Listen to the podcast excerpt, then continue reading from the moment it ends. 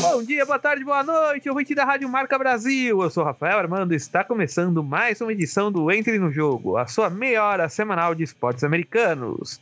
E gostou das novidades da semana passada? Então fica com a gente que semanalmente traremos mais novidades. Então, bora pro programa de hoje. Boa noite, Lili Rodrigues. O que você nos conta sobre a NHL?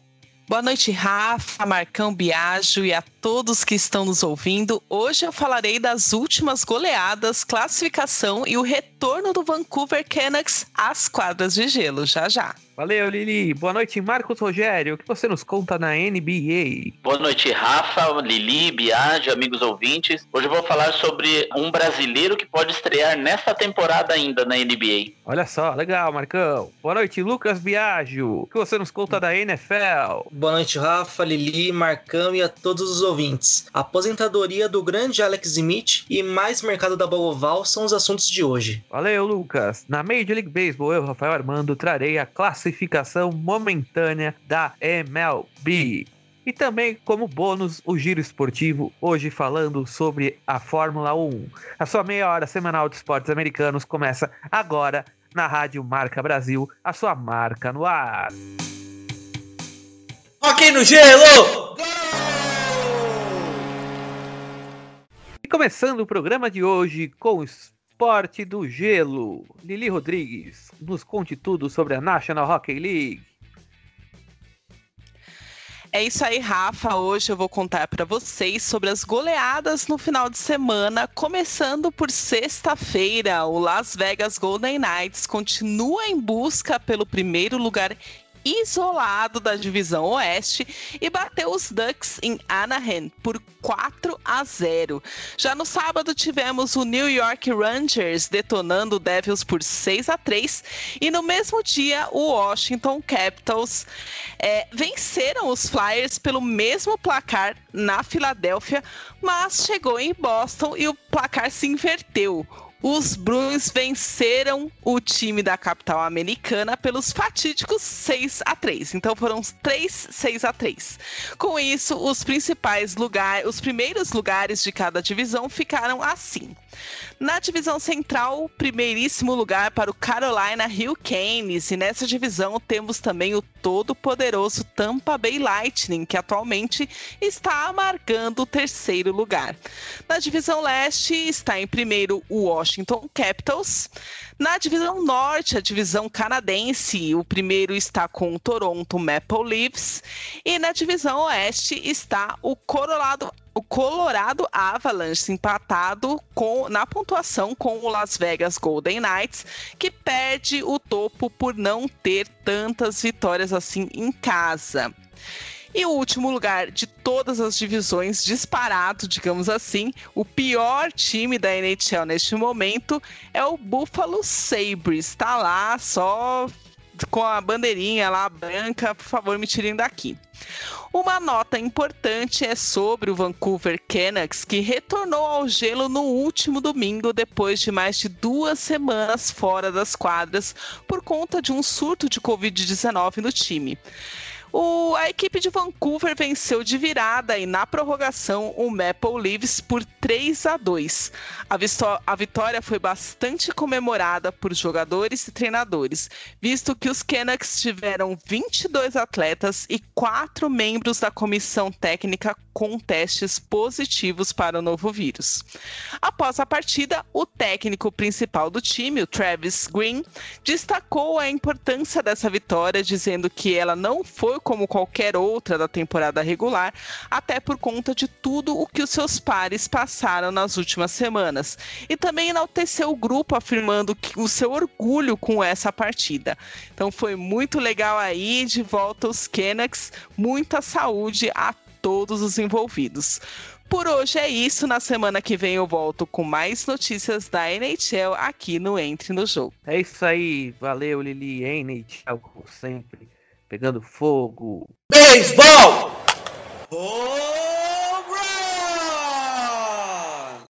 Rebatidas simples, duplas, triplas, home runs, roubos de base, strikeouts. É a Major League Baseball que está entrando no jogo. E chegamos à terceira semana do beisebol. As franquias estão com uma média de 15 partidas cada uma. Então, vamos dar uma olhada em como está a classificação, começando pela Liga Americana, Divisão Leste. O Boston Red Sox vem numa campanha muito boa, depois de começar bem mal, perdendo feio para o Baltimore Orioles, os Red Sox engataram uma quinta e chegaram à liderança do grupo com 11 vitórias e apenas 6 derrotas, com uma porcentagem de 64,7%, diferentemente dos seus maiores rivais, o New York Yankees, que vem numa sequência péssima, com direito até protesto da torcida, tendo perdido as últimas 5 partidas e com uma porcentagem de 33%. São 5 vitórias apenas e 10 derrotas. Na divisão central, a melhor franquia até o momento é o Kansas City Royals, com 9 vitórias e 5 derrotas, com aproveitamento de 64%. O último colocado é o Detroit Tigers, que tem 6 vitórias e 10 derrotas. Na divisão oeste, o melhor colocado é o Seattle Mariners com 10 vitórias e 6 derrotas, seguido de pertinho pelo, pelo Los Angeles Angels com 8 vitórias e 5 derrotas. Passando para a Liga Nacional, na divisão leste, o time do New York Mets, que promete surpreender essa temporada, vem com 7 vitórias e 4 derrotas, com aproveitamento de 63%, seguido também de pertinho. É uma divisão muito concorrida com os Phillies com 8 vitórias e 7 derrotas, os Marlins com 7 vitórias e 8 derrotas, o Braves com 7 vitórias e 9 derrotas, tudo pertinho um do outro, até o Washington Nationals que está em quinto está apenas 3 partidas atrás do líder New York Mets. Pela divisão central, o Cincinnati Reds vem surpreendendo e fazendo um bom começo de campeonato. Joey Votto, Nicolas Castellanos, grandes jogadores que vêm colocando os Reds no topo da divisão com 9 vitórias e 6 derrotas, seguido de perto por Milwaukee Brewers com 8 vitórias e 7 derrotas, também seguido de perto por St. Louis Cardinals e Pittsburgh Pirates com 7 vitórias, 8 derrotas para St. Louis 7 vitórias, 9 derrotas para Pittsburgh. O Chicago Cubs é o pior time dessa divisão, com um ataque muito fraco nessa temporada, apenas 6 vitórias e 9 derrotas. E para encerrar a classificação, na divisão oeste, claro, o Los Angeles Dodgers vem liderando com 13 vitórias e somente 3 derrotas, maior aproveitamento de toda a Major League Baseball, 81%. Os San Francisco Giants, maiores rivais dos Dodgers, estão em segundo com 9 vitórias e 6 derrotas, com um aproveitamento de 60%, seguido de perto pelo San Diego Padres, com 10 vitórias e 7 derrotas. Tivemos esse final de semana uma grande série entre Dodgers e Padres, com direito a uma defesa espetacular do outfielder Mookie Betts. Mookie Betts é bom demais, um dos maiores jogadores da atualidade. E com isso, salvou uma derrota na última entrada para os padres e os Dodgers acabaram ganhando. Por hoje é só. Na semana que vem voltamos com mais Major League Baseball. Futebol americano!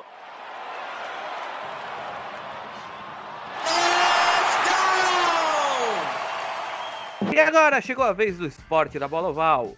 Lucas Viajo, nos conte tudo sobre a National Football League. O veterano quarterback Alex Smith anunciou oficialmente sua aposentadoria da NFL ontem, dia 19, através de uma postagem em sua conta no Instagram. Smith, que conquistou o prêmio Comeback Player of the Year na última temporada, deixa o esporte após 16 anos de carreira. A premiação recebida no, do ano passado veio depois de ter sofrido uma terrível contusão na perna que quase lhe custou a vida em 2018.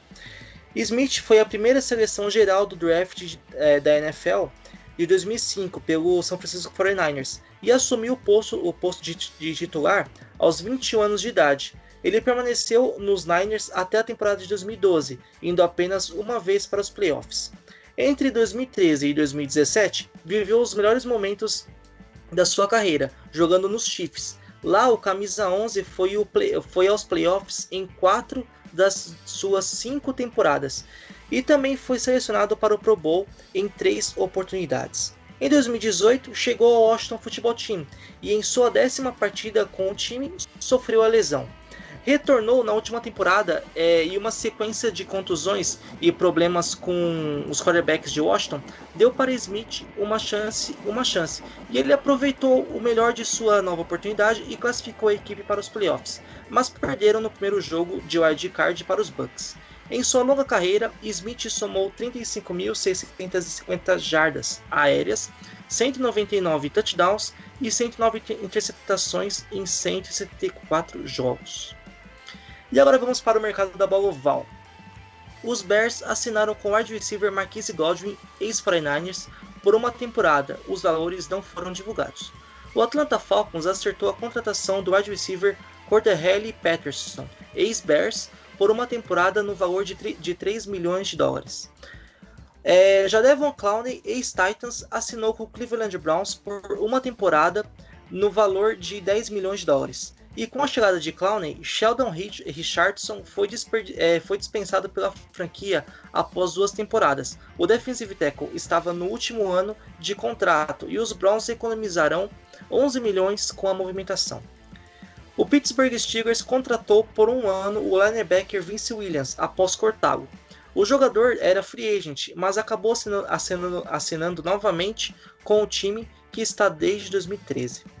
James Conner assinou com o Arizona Cardinals por uma temporada. Running back era free agent após quatro temporadas em Pittsburgh. Chega aos Cardinals para dividir a função com Chase Edmonds e juntos tentarão encher a ausência de Kenan Drake, recém-contratado pelos Raiders. E além disso, a franquia do Arizona também renovou com, o linebacker Dennis Gardenek por mais um ano no valor de 3,38 milhões de dólares e mais reforço no pass rush em Seattle. O defensive end Aldon Smith, ex-Cowboys, acertou um contrato com os Seahawks por um ano, mas o jogador é cheio de problemas, chegando até, ser, até ter sido suspenso na época que ele jogou em 2015. E ontem a justiça emitiu um mandado de prisão contra ele por uma de agressão numa briga ocorrida em Nova, em Nova Orleans no último sábado. Agora o que, resta é, o que resta é esperar o andamento do caso para saber se o contrato com a franquia será rescindido ou não.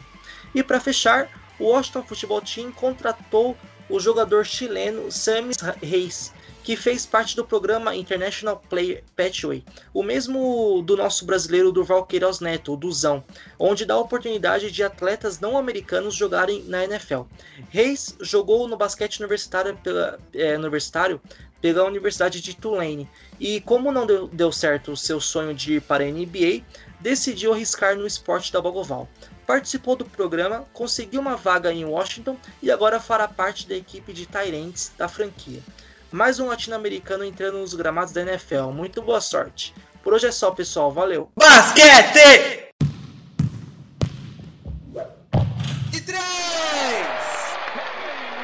E agora vamos com o esporte da bola laranja. Marcos Rogério, nos conte tudo sobre a National Basketball Association, a NBA. Didi Lousada, brasileiro revelado pelo Franca Basquete, foi draftado pelo New Orleans Pelicans em 2019 e hoje irá assinar seu primeiro contrato com o time do fenômeno Zion Williamson. Depois do draft, Didi foi encaminhado para o time do Sydney Kings, da Liga Australiana, para adquirir experiência e rodagem no basquete internacional. Além de 18 quilos de massa muscular, Didi foi muito bem por lá. Na temporada que está em andamento, seu ex-clube está em quarto lugar e vai conseguir uma vaga nos playoffs. Ele tem uma média de 8,7 pontos, 3,2 rebotes e 1,8 assistências. Ele foi eleito um dos melhores defensores da Liga Australiana. Didi, que tem 21 anos, assina contrato até o fim da temporada 2020-2021. O New Orleans, New Orleans Pelicans está com um time com uma média de idade de 24,8 anos e acredito que terá um futuro muito promissor. Zion Williamson, Brandon Ingram, Lonzo Ball, Josh Hart e Jackson Hayes além de Didi Lousada. Será um time de futuro, mesclado com alguns experientes como Eric Bledsoe e Steven Adams. Fiquem de olho. Falando de contusão das estrelas da NBA, Kevin Durant saiu no início do jogo contra o Miami Heat neste domingo. Durant teve um encontrão com Trevor Ariza, quando entrou no garrafão para fazer a cesta. Até o momento ainda não se tem notícia da gravidade da contusão. Essa semana será de retorno de Anthony Davis ao time do Los Angeles Lakers. Davis tem uma certeza, irá retornar contra o Dallas Mavericks de Luka Doncic, já que na quinta ou no sábado será o encontro da equipe da Califórnia contra a equipe de Dallas. Estamos a menos de um mês para o final da temporada regular. Com o campeonato afunilando, os desfalques das estrelas nos times podem complicar a classificação para os playoffs. E uma notinha falando do basquete nacional, nessa semana perdemos Ruth de Souza. A Ruth, pivô campeã mundial em 94, lá na cidade de Havana, em Cuba, morreu aos 52 anos em decorrência da Covid-19. As companheiras de seleção lamentaram sua morte. Hortência, Paula, Marta, Janete, além de torcedores do basquete nacional. E antes de partirmos para o prometido lá na abertura do programa, quando eu disse que no giro esportivo de hoje falaríamos de Fórmula 1, fazer uma provocação aqui entre os comentaristas, uma pergunta. Agora que a Fórmula 1 mudou de emissora na TV aberta, saindo da Rede Globo, indo para a TV Bandeirantes, eu faço uma pergunta. Daqui 10 anos, vocês acham que vai estar mais popular a Fórmula 1 ou a NBA que também está na TV aberta na mesma emissora? Começa com você, Lili Rodrigues. Olha, Rafa, eu acho que hoje com a NBA é, na Band, assim, né, em TV aberta e tudo mais. Tudo bem que não são todos os jogos, como é na ESPN, mas pelo menos, assim, alguns jogos é, estão em TV aberta, é, tá mais acessível a todos, né? Então, assim, isso, consequentemente, aumenta a popularidade, digamos assim, da liga, do, do esporte. Eu acho que é, já a NBA já é um esporte um pouco mais popular, que atinge todo mundo. Estando na TV aberta, então, isso populariza muito mais. Mas, assim, em relação à Fórmula 1, é, eu acho que a Fórmula 1 precisa de um piloto brasileiro para aumentar essa popularidade. Então, assim, se daqui 10 anos tiver um piloto brasileiro é, correndo, disputando lugares como o Sérgio Pérez, o mexicano, né, tem essa relevância hoje, um outro latino que está se destacando bastante. Se tiver um brasileiro, pelo menos nesse nível, eu acho que o pessoal que não costuma assistir Fórmula 1 passa a assistir por conta desse piloto. Agora, é, além, hoje em dia, né, é, só assiste Fórmula 1 quem gosta realmente, mas acho que tendo um piloto brasileiro, aumenta essa popularidade, atinge um número maior de pessoas. É, e, e assim, a NBA mesma coisa. Se de repente aparece um, um, um, grande jogador brasileiro, também se populariza um pouco mais. Só que a, a, eu acho que a NBA já é popularmente consolidada assim, em termos de audiência.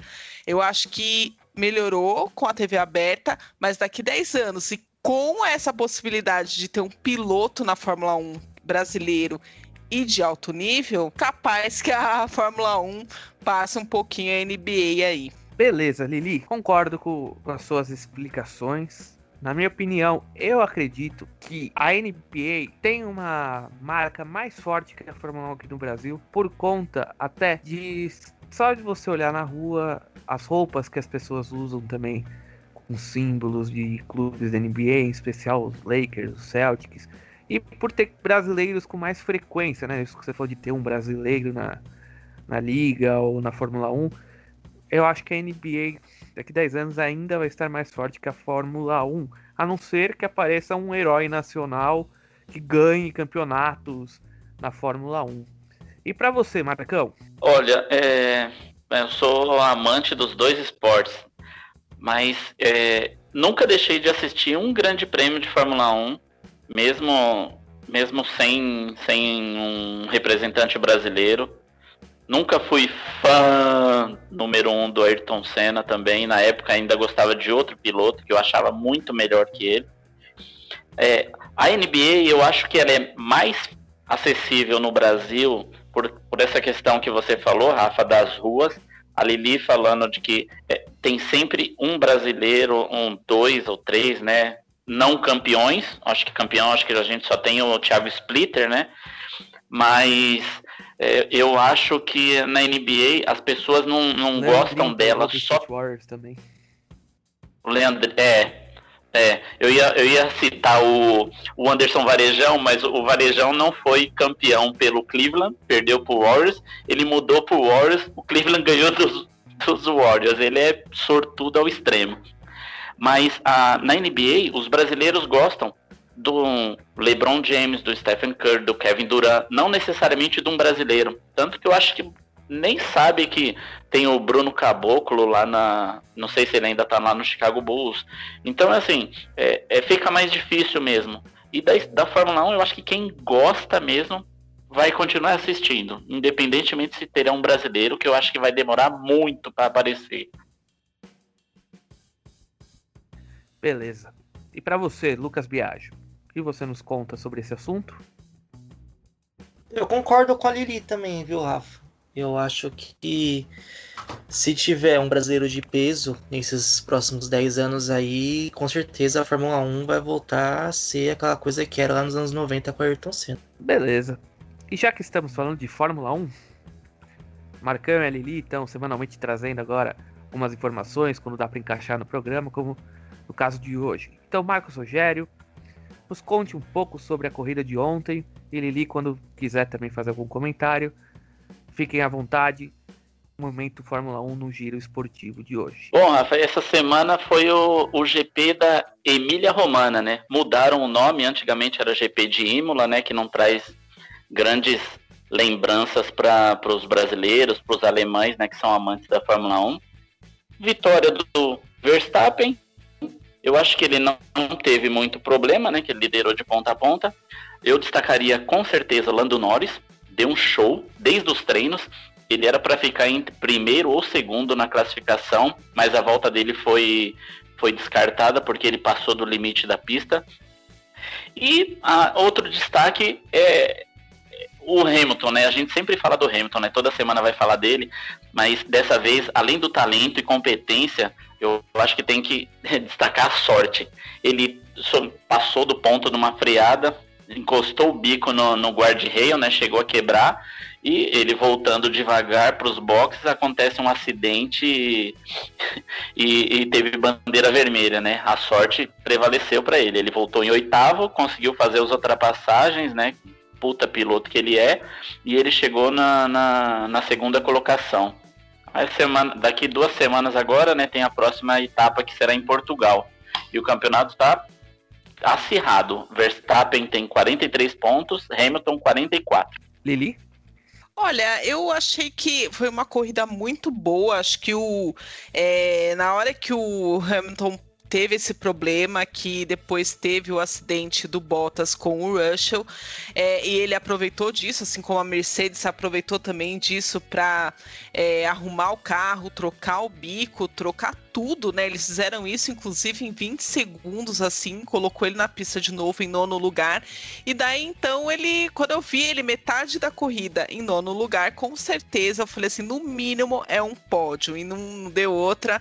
Ele só não ultrapassou o Max Verstappen, que está também é, na disputa aí por esse título. Inclusive, o Hamilton, com essa, é, com essa colocação, se mantém em primeiro no campeonato. E, e um lance que que. E também o Norris, né? Como o Marcão falou, é, eu achei que eu sempre torci muito por ele. Eu acho que desde que ele entrou na Fórmula 1, dá para sentir que ele é o, o próximo piloto a, a ter uma, uma, certa relevância. Ele é um, um, cara muito bom. E além de tudo, eu gosto muito da McLaren, né? Então, os dois pilotos eu, eu gosto muito de vê-los na frente, sempre eles estão por ali. Mas o lance que pegou mesmo nessa corrida foi é, naquele momento lá na disputa por esse nono lugar. Tava então o piloto da Williams, o Russell, que pegou o vácuo e aí ele entrou de asa, é, daquela asa móvel aberta, aquela DRS, e vinha muito rápido atrás do Bottas e foi para fazer uma ultrapassagem naquela curva, é, é, uma ultrapassagem na reta principal em direção à primeira curva. Inclusive, é lógico que o circuito foi redesenhado, mas aquela curva que ele, ele fez essa ultrapassagem era a curva do, do né? Aquela fatídica mesmo, onde ocorreu a, o, o acidente com o Senna, mas isso nos primórdios, mas era mais ou menos naquele local. É, existe uma curva bem mais tênue agora, só que mesmo assim a, o, o Russell foi e, e se. É, o que aconteceu? O Bottas ele se moveu levemente quando viu o Russell já aqui em cima dele. E aí o Russell viu aquela leve movimentação, mas talvez o Bottas não tenha visto. E aí ele é, usou a parte da grama que estava molhada, aí bateu de frente com. É, rodou, né? E acertou a Mercedes ali do Bottas e jogou os dois para fora. Os dois foram para o muro e depois, inclusive, teve uma briga, né? Ali o, o Russell, o Bottas demorou para sair do carro, provavelmente ainda com aquela, com aquela tontura, é uma pré, um, um princípio de concussão, talvez, não sei se aconteceu isso, mas é, o, o Russell veio tirar satisfação com ele é, bateu no carro dele, né? Falou assim: ah, você quis matar a gente. E o Bottas foi lá e fez um gesto para ele, xingando ele também. Ficou bem evidente ali essa, essa briga entre os dois. Russell, que, segundo a, alguns boatos, né? O, dizem as, as boas ou más línguas da Fórmula 1, é o próximo piloto aí a ser o companheiro do, do Lewis Hamilton. Isso se o próprio Hamilton não sair da, da Mercedes, né? Mas o Bottas já, já consolidou essa treta, digamos assim, entre os dois, com essa quem tá certo, quem não tá certo. Eu, particularmente, acho que o Russell teve. É, uma grande parte da culpa de, desse acidente, né?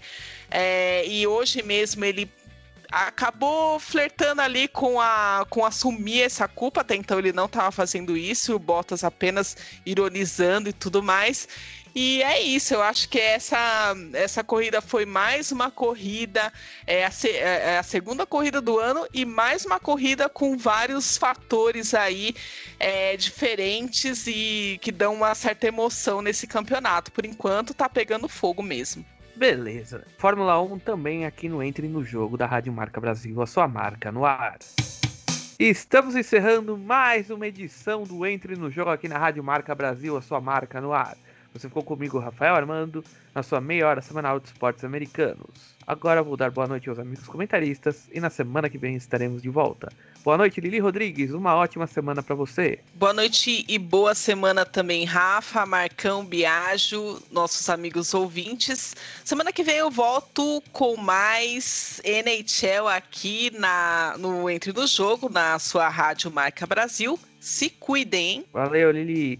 Boa noite, Lucas Boa noite, Lucas Biagio. Uma ótima semana para você. Boa noite, meu querido Rafa, Lili, Marcão e a todos os ouvintes. Até semana que vem com mais NFL. Valeu, Lucas. Boa noite, Marcos Rogério. Uma ótima semana para você. Boa noite a todos, amigos comentaristas, amigos ouvintes. Semana que vem tem mais NBA no programa Entre no Jogo. E continue se cuidando. Se puder, não saia de casa. E use máscara. Valeu, Marcão. Eu, Rafael Armando, me despeço com um grande abraço. Até semana que vem. Continue se cuidando. Não saia de casa sem necessidade. Use álcool gel. Todo aquele protocolo. E vamos nos cuidar. Proteja os seus. Até semana que vem. E fui!